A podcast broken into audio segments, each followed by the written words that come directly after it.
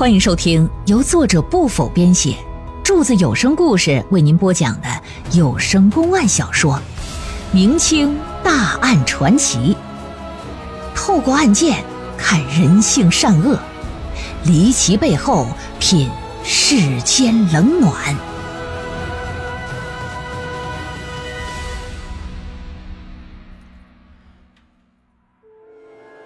话说，男子状告两个流氓企图强奸自己的妻子，两个被告称男子的妻子是暗娼，与他们是交易的关系；反告夫妻二人呢设局骗钱、栽赃诬陷。官府则是相信了被告之言，当派人去缉拿男子妻子之时，其妻子在街上大喊大叫，结果惊动了一位路过的大人物。那么男子是在诬告吗？两个被告所言又是否可信呢？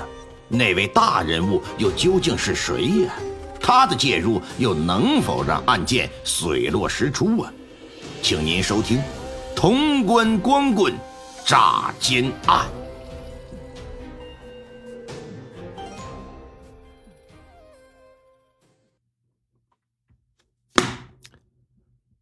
藤老树昏鸦，小桥流水人家。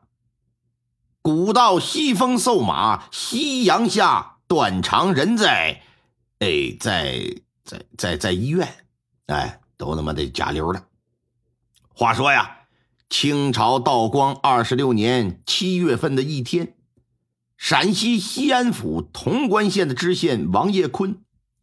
接到本县人民呢陈国平的诉状，告什么呀？状告同样是本县的人呢，叫马成龙和张文军。诉状中呢，陈国平声称，光天化日之下，马张二人呢私闯民宅，意欲强奸他的妻子汤氏。哎呀，那幸亏呀，他及时回家来了，妻子啊才没有惨遭奸淫。但是却遭到两个歹人毒打了，如今是欺辱他伤，冤屈难忍呐！请求知县大老爷严惩正伦，速速将这两个流氓绳之以法。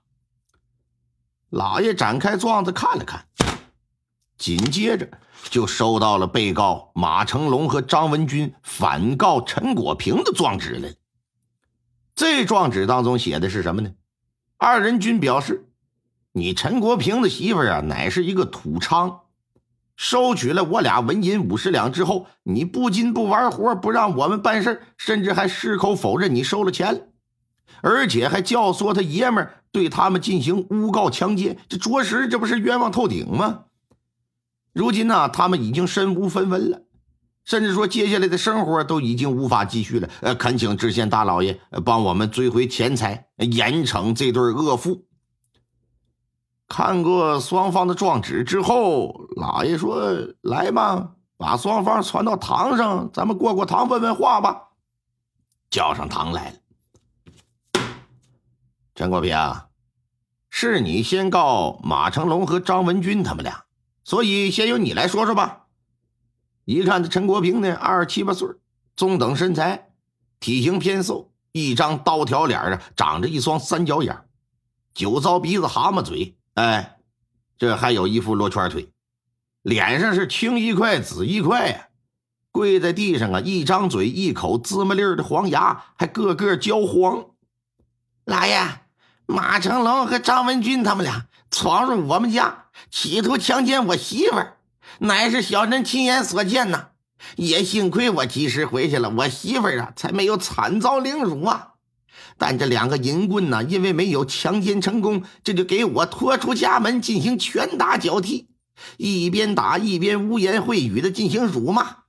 可以说呀，咱这朗朗乾坤，他二人眼中是目无王法呀。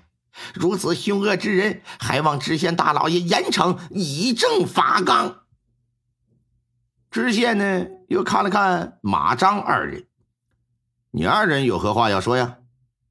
马成龙三十来岁，身高能有一米八开外，中等身材，一张果子脸，浓眉大眼呐，是鼻直口方。跪在地上怒目而视着陈国平，陈国平，你也太能强词夺理、血口喷人了吧？啊，你居然能把白的说成黑的哈！你也真是厉害呀！你妻子本来就与我通奸有染，还先后收了我二来两银子。此外，他作为一个土娼，并以此营生养活你和你儿子，你不知情吗？如今他装什么贞洁烈女呀？我呸！真他娘的恶心！今日我去找你妻子行奸，恰好张文军也过去去嫖，我二人撞到了一起了。由于都想先办事，这就争执了起来。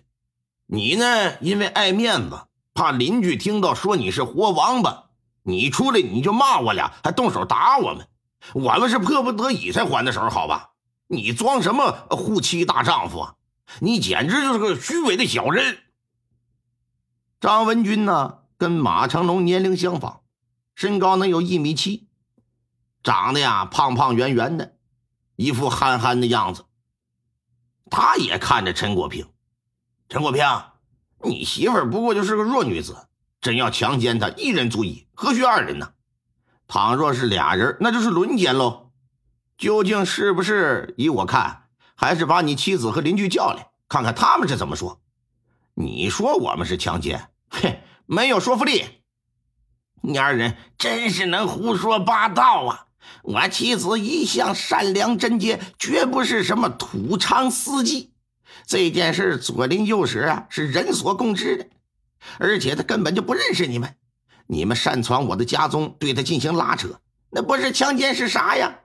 现如今还给我泼脏水啊，说我诬告你，你们还是人吗？